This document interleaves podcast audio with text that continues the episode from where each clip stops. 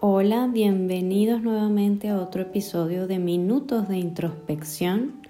Mi nombre es Mari Carmen Piccini, psicólogo clínico, psicoterapeuta, y hoy nuevamente me conecto contigo para que escuchemos nuestra voz interna.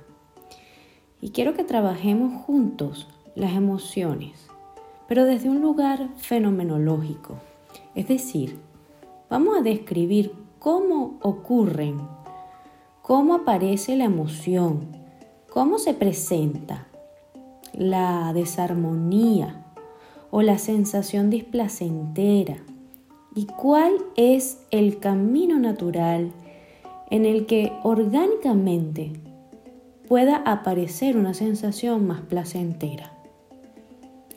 Comprender lo que sentimos nos va a ayudar a saber lo que necesitamos. Sí, y ese es el inicio de trascender el malestar.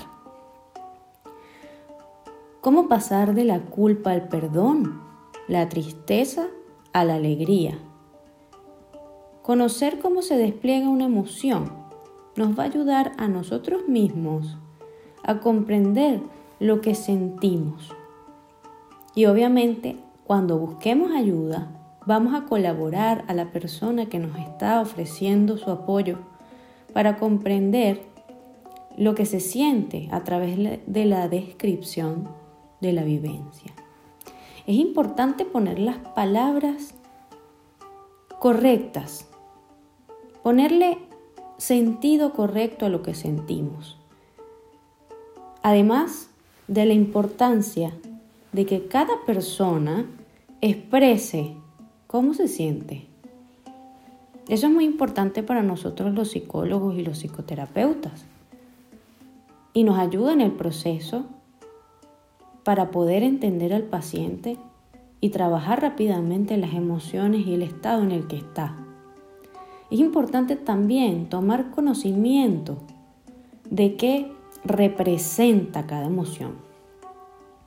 Es común la confusión de las emociones hay quienes dicen sentir pánico y cuando se les pide que describan lo que sienten, resulta ser una crisis de ansiedad. La exploración descriptiva de la vivencia nos ayuda a descubrir lo que está ocurriendo con claridad y eso nos tranquiliza. Recuerdo que alguien una vez dijo, no hay nada que angustie más que la angustia sin nombre. Y bueno, sí, es cierto, el no saber con qué estamos combatiendo nos hace sentir que ya perdimos la batalla. Pero en este camino para el cambio, para que cuando uno cuando uno despierta y cuando uno se acerca a observar minuciosamente la emoción y empieza a sentir la aceptación de la realidad tal como es, entonces la experiencia cambia, es distinta. Escuchando lo que está ocurriendo aquí y ahora para encontrar la manera de acompañar y sostener lo que está aconteciéndonos porque lo acepto. En cambio, el cambio acontece cuando abandono el intento de modificar el presente y le doy permiso de que sea tal cual es. Sí, cuando uno niega el miedo, aparece el pánico. Cuando uno niega la tristeza, aparece la depresión.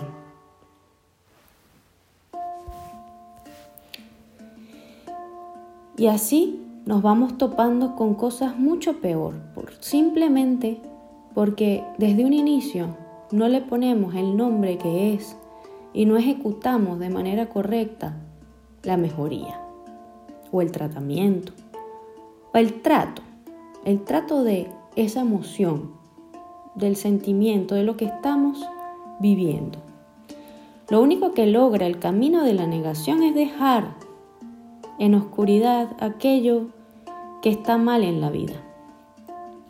Esa emoción displacentera sigue creciendo a pasos agigantados y llega a un momento en que sale a la luz. Lo mismo pasa cuando reprimo lo que siento. Después del control aparece el descontrol y el camino de la aceptación es precisamente darnos cuenta de que la vida no es un lecho de rosas, obviamente, pero sí podemos evitarnos muchos bloqueos o mucho dolor, dándonos cuenta a tiempo y conectándonos con las emociones verdaderas, sin solapar, sin fingir, sin disfrazar, sin cambiarle el sentido verdadero a la emoción y a lo que sentimos. El dolor es parte de la vida y una alerta que requiere nuestra atención inmediata. Nos avisa que hemos salido del camino, que estamos descentrados y algo debemos hacer para repararlo. Como vimos en lo que ya hemos aprendido en todos estos episodios, muchas veces no le damos espacio a la escucha de nuestra voz interior, de lo que nos duele realmente, por temor a que duela más y se ponga peor. La propuesta en este encuentro no es darle espacio a lo negativo, no. Tampoco quejarnos o quedarnos en la queja o el enojo, ya que eso atrae más de lo mismo, más sufrimiento, más agotamiento. Y no es el sentido o el propósito de esto. No, tenemos que verlo desde el lugar que nos hace estar más presentes, desde la compasión necesaria para acompañar el cambio. Cuando escuchamos amorosamente lo que necesita, internamente lo que necesitamos, el aspecto que está dolido, podemos buscar los recursos necesarios para repararlo. Cuando vuelvo a mi eje, me alieno. Al escuchar los dictados de mi alma, conozco quién soy y lo que deseo. Al amar lo que soy, me brindo amor incondicional y así desarrollo un adulto contenedor. Al apoyar mi deseo encuentro la vía propicia para realizar mi camino personal. Y bien, para finalizar, entonces les comparto un proverbio hindú que dice, cuando hables, procura que tus palabras sean mejores que tus silencios. Pongámosle las palabras correctas a los, sentimientos y a las emociones que vivenciamos. Y el camino de la vida será mucho mejor. Vivir es un acto hermoso que hay que agradecer. Como les agradezco a ustedes esta compañía. Les deseo un feliz día y gracias siempre por estar. Hasta el próximo episodio.